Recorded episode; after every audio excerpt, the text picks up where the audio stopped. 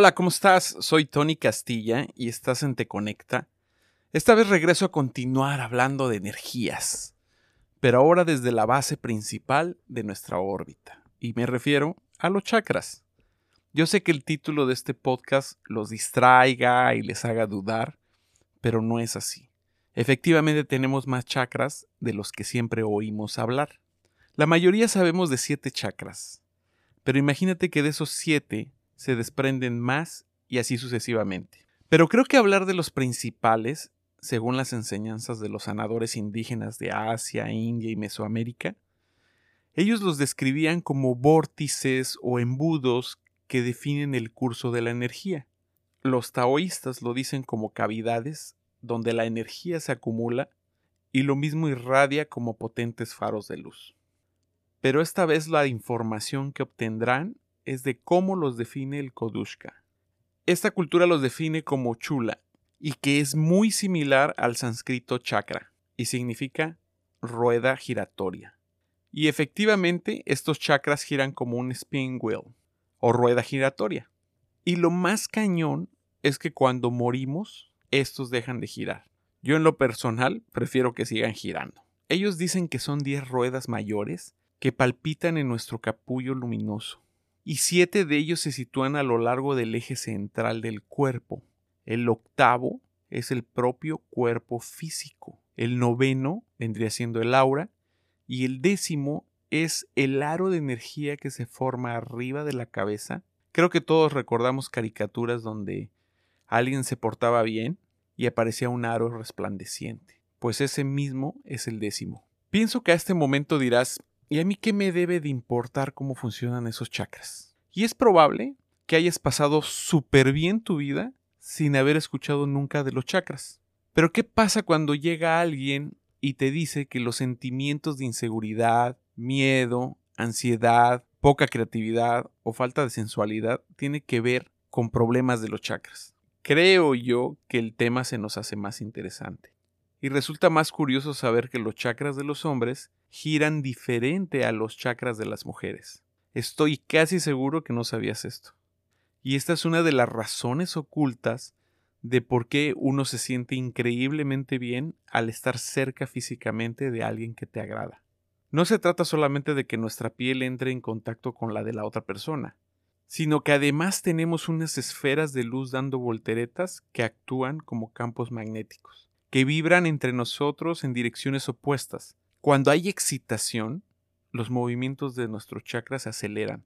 Es por eso que sentimos una extrema estimulación que se siente como atracción. Siempre menciono que atraes a las personas según tu vibración y aquí les explico cómo funciona esto.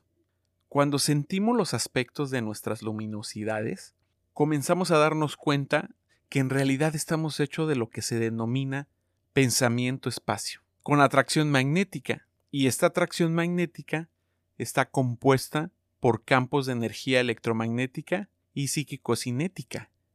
Aquí es donde se explica por qué tendemos a acercarnos a los espíritus afines a nosotros. Nos vemos unidos a nuestros chakras y aquí entendemos por qué nos sentimos atraídos irresistiblemente hacia algunas personas y otras que no nos interesan en absoluto flotamos hacia quienes emiten una intensa energía electromagnética y psiquisonética y conformamos amistades duraderas con las personas que pulsan con frecuencia energética similares. También los chakras se iluminan de energía cuando hacemos cosas que nos agradan, y esto a su vez nos vuelve magnéticos. Y esto ocasionaría que las personas querrán conocerte, porque te verás carismática, vibrante, flexible y atractiva. Fíjate que eso pasa igual con los hombres.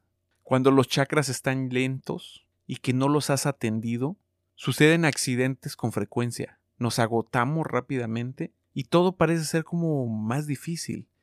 Es fácil cuando entendemos cómo la red de energías interconectadas está basada en respuestas y reacciones. Todo lo que hagamos o pensemos en hacer afecta la vitalidad de nuestros chakras. Ahora hablemos de cada uno de los chakras. La vida empieza y termina en el primer chakra, localizado en nuestros genitales, el lugar donde se acumula la energía sexual y creativa, y es de color rojo, es el círculo de la creación. Este primer chakra recibe el nombre de rueda del sol. Cuando éste se abre y gira con fuerza, atrae la intimidad y el amor. ¿Qué es lo que lo bloquea? La culpabilidad. Si te has sentido culpable por tus impulsos sexuales naturales y reprimidos, bloqueamos el curso de la energía. Y como todos los chakras están conectados, al apagar el primero se obstruye la circulación de todo el sistema. En la mujer, el primer chakra gira contra las manecillas del reloj. Y cuando la energía va contraria a las manecillas del reloj, se produce energía fría. Cuando una mujer se excita, entonces la rueda energética de ese chakra comienza a girar a favor de las manecillas del reloj. Y cuando la mujer llega a su meseta, entonces regresa la energía a girar en contra de las manecillas del reloj otra vez. Esa es la naturaleza. ¿Qué pasa con el hombre?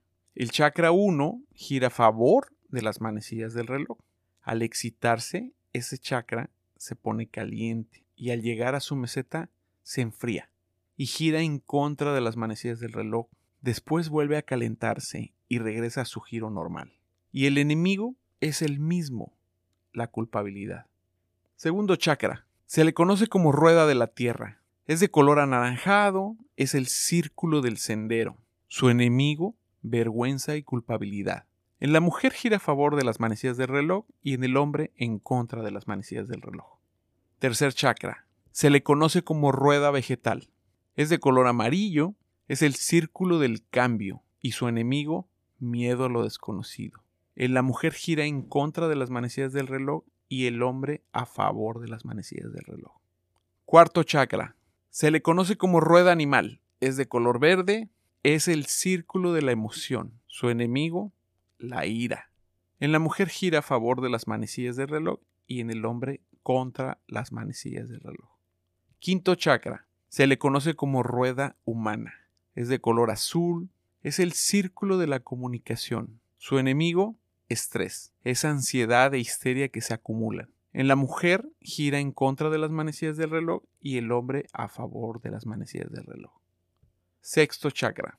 Se le conoce como rueda de los antepasados es de color índigo, es el círculo de los espíritus, su enemigo, la depresión. En la mujer gira a favor de las manecillas del reloj y en el hombre en contra de las manecillas del reloj.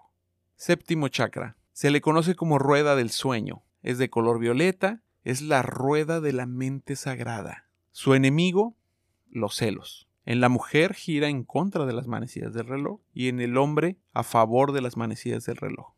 Octavo chakra se le conoce como rueda de chulama y su color arcoíris karma. Círculo del cuerpo físico. Su enemigo, padecimientos, dolencias, enfermedades y muerte. En la mujer gira a favor de las manecillas del reloj y el hombre en contra de las manecillas del reloj. Noveno chakra. Se le conoce como rueda de la gran luz y su color negro el aura y es el círculo del diseño de la energía. Su enemigo, claridad y poder. En la mujer gira en contra de las manecillas del reloj y en el hombre a favor de las manecillas del reloj. Décimo chakra. Se le conoce como rueda del alma y su color blanco-violeta. Círculo de la fuerza vital universal. Es un halo. Enemigo, edad avanzada y muerte. Ok, aquí viene lo bueno. Y lo que tú debes de tener bien claro, la depresión sostenida aminora el ritmo del sexto chakra limitando la capacidad de sentir o recibir afecto. El estrés, que puede expresarse como ansiedad o histeria, impacta al quinto chakra y nos hace reducir la comunicación o arremeter con críticas contra alguien o contra uno mismo. La ira se acumula en el cuarto chakra, alrededor del corazón, donde destruye el deseo de la intimidad. Cuando tenemos miedo, en el tercer chakra se nos hace imposible relajarnos y experimentar placer. La vergüenza y la culpabilidad son los enemigos que afectan nuestra voluntad, y esto sucede en el segundo chakra. Aquí junto a la culpabilidad, en el primer chakra, comenzamos a sentirnos indignos y no podemos actuar con decisión. No estamos seguros de abrirnos sexualmente y si el quinto chakra se mantiene cerrado, no podemos decir qué nos disgusta ni pedir lo que queremos. Todos estos enemigos conspiran para disminuir la potencia de los chakras séptimo y décimo, que se encuentran en la parte superior de la cabeza. Y a medida que el primer chakra se debilita, los padecimientos y malestares pueden apoderarse del octavo chakra, que es el cuerpo físico. A este tiempo, si seguimos suprimiendo la necesidad de intimidad sexual, lucharemos por tener poder y nos volveremos aferrados y posesivos. Todos los chakras ahora rotan con menos vitalidad. Entonces entraremos a la vejez, el miedo a morir comienza a ser nuestro mayor enemigo. Y con esto enfrentaremos la muerte sin nada de dignidad. No quiero que este podcast termine así, con tragedia. Quiero que sepas la importancia del manejo energético de los chakras y por qué es indispensable disfrutar el sexo libre de culpabilidad o vergüenza. Es una de las mejores maneras de intensificar nuestra luminosidad y mantener entonados nuestros chakras. La reflexión personal es tan importante para liberar nuestra energía sexual. Aquí es donde enfrentamos a los enemigos de nuestros chakras. Así que empieza a usar tu acto sexual para restaurar la vitalidad de tus chakras, a mover la energía y a traer la abundancia. Me encantó compartirles esta enseñanza de la comunidad de los Kodushka, un conocimiento ancestral y que nos enseña a evolucionar como seres de luz que somos. Yo soy Tony Castilla y esto fue Te Conecta.